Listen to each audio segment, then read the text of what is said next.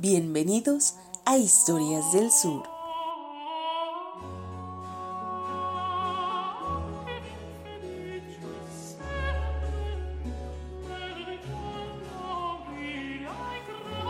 Actuar es un misterio, como también lo es el teatro, sentencia el autor Declan Donilan en El actor y la diana. En esa aura de misticismo que rodea el teatro, podemos preguntarnos qué se recuerda en concreto y de quién es el recuerdo. Recordemos que cada pieza es a la vez tanto una posibilidad de emancipación creativa como una huella de los valores sociales y las condiciones culturales que han poblado el imaginario de los dramaturgos. Al fin de cuentas, el teatro es un museo vivo donde se representan vivencias de la memoria colectiva, producto de la observación y la reinterpretación de la realidad. Además de un misterio, es un acto creativo efímero, un espacio de libertad irrepetible que no se repite dos veces y que generalmente solo deja huella documentada en su producción literaria.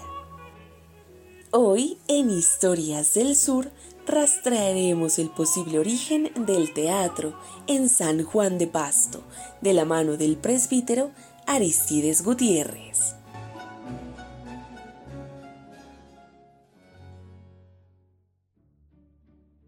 El teatro colombiano, como el de toda Latinoamérica, cimentó sus orígenes en la vida y tradiciones del periodo colonial. Uno de los personajes más representativos es Fernando Fernández, al cual se le conoce por escribir Laurea Crítica, la primera obra de teatro registrada en la historia de Colombia, la cual dio inicio al complejo mundo del teatro colombiano. En el siglo XIX, personajes como Adolfo León Gómez, Federico Rivas Frade, Felipe Lleras Camargo, entre otros, continuaron con la tendencia de retratar las costumbres, los valores y tradiciones católicas, que para la época eran ingredientes esenciales del ciudadano ejemplar del Estado Nacional. Dentro de ese grupo tomaría relevancia en Pasto desde finales del siglo XIX Aristides Gutiérrez, un intelectual que cimentó su obra en el dramatismo europeo y las influencias religiosas de su vocación, además de nutrirse de su producción poética, histórica y editorial. Aristides Gutiérrez nació el 24 de julio de 1862. Tempranamente dedicó su vida a la espiritualidad, vinculándose a la congregación neriana en 1879.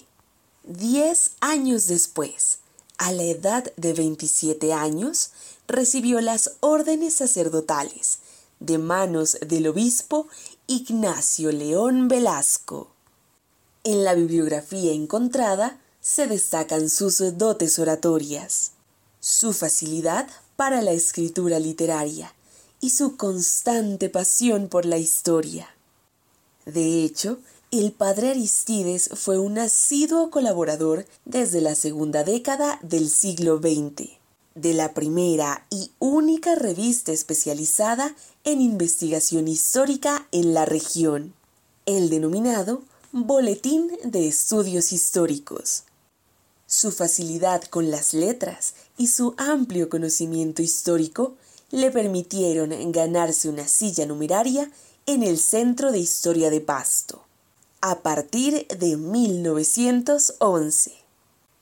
Su interés en la historia, particularmente en el estudio de personajes históricos y del paisaje cotidiano de la ciudad, le facilitó adentrarse en el mundo del teatro, al inicio por medio de la escritura, y posteriormente de actos escénicos. Luego, a Aristides Gutiérrez le otorgaron el título de fundador del teatro nariñense. por la calidad de piezas dramáticas que escribió y la gran acogida que muchas de ellas recibieron.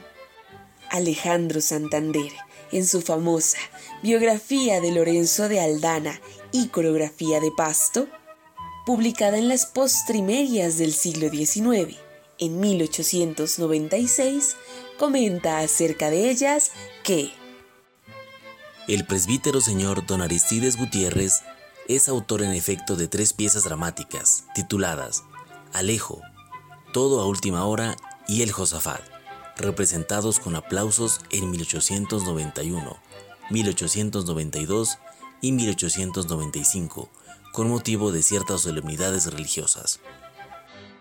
Con el aval de su congregación en 1890, el padre Aristides se dio a la tarea de representar sus obras en los salones del colegio San Felipe Neri, ganando así varios adeptos que desconocían sus obras.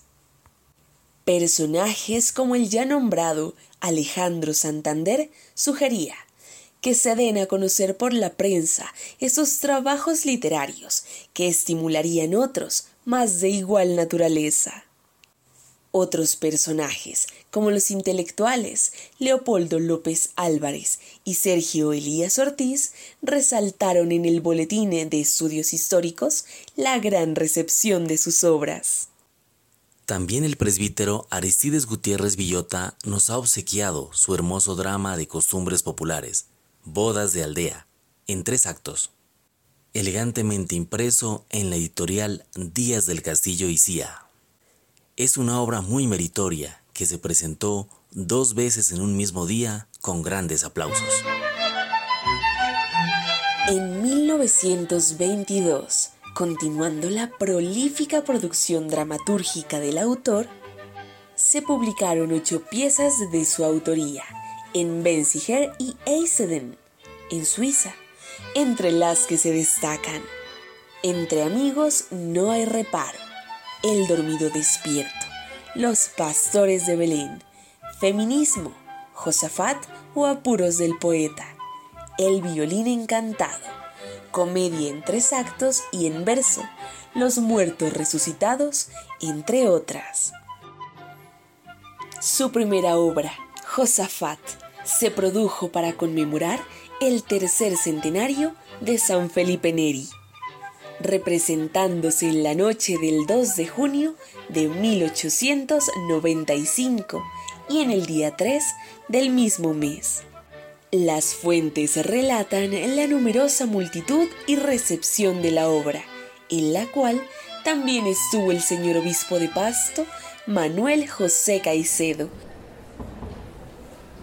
a continuación, escucharemos un extracto de su obra dramática, Josafat, drama original en cinco actos, una de las pocas obras de finales del siglo XIX. La pieza teatral transcurre en la India Oriental. Del cerebro del Brahma potente ha nacido el excelso monarca que un fragmento de cielos abarca desde el Ganges al sacro Indostán. Entonemos el ritmo armonioso, oh guerreros y sabios bramines, al compás de tambor y clarines, que retumben los cielos y el mar.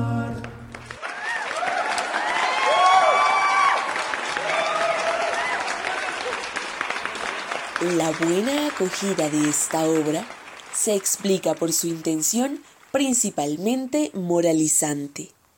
Recordemos que a finales del siglo XIX el clero buscaba salvaguardar a la ciudad de cualquier tipo de ideas que amenazasen el catolicismo.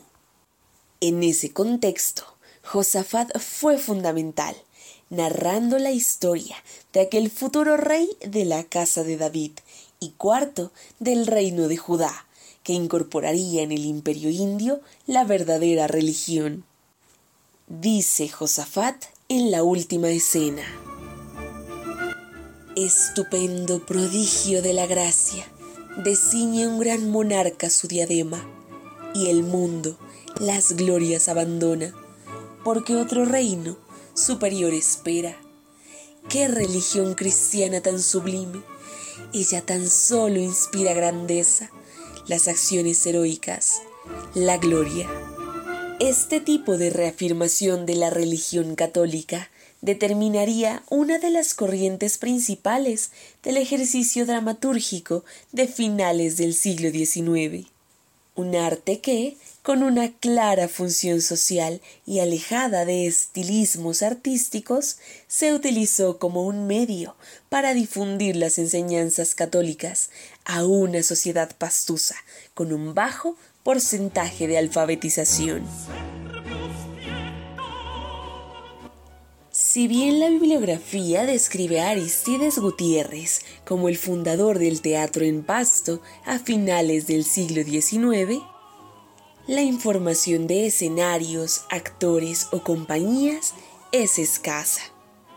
Tal vez la ausencia de una infraestructura vial necesaria para comunicarnos con las principales ciudades del país dificultó la llegada de compañías teatrales que emprendieran una gira regional por nuestro departamento. Lo efímero del espectáculo, que es o se vuelve realidad solo en un espacio-tiempo, en compañía de un espectador que hace parte del acto escénico también juega en contra del completo registro histórico del suceso, pues en la época no se contaba con la tecnología necesaria para documentarlo. Solo nos queda el registro escrito de aquellas primeras obras que deleitaron a aquella sociedad pastusa de finales del siglo XIX, fuertemente marcada por un catolicismo retrógrado. Por el momento, cerramos el telón. El guion estuvo a cargo de María Rosa Jojoa y Andrés Vallejo.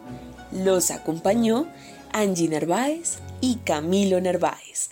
Gracias a Iván y Aleja, Vocal Fundación Arte, por la interpretación de la obra Josafat. Hasta la próxima.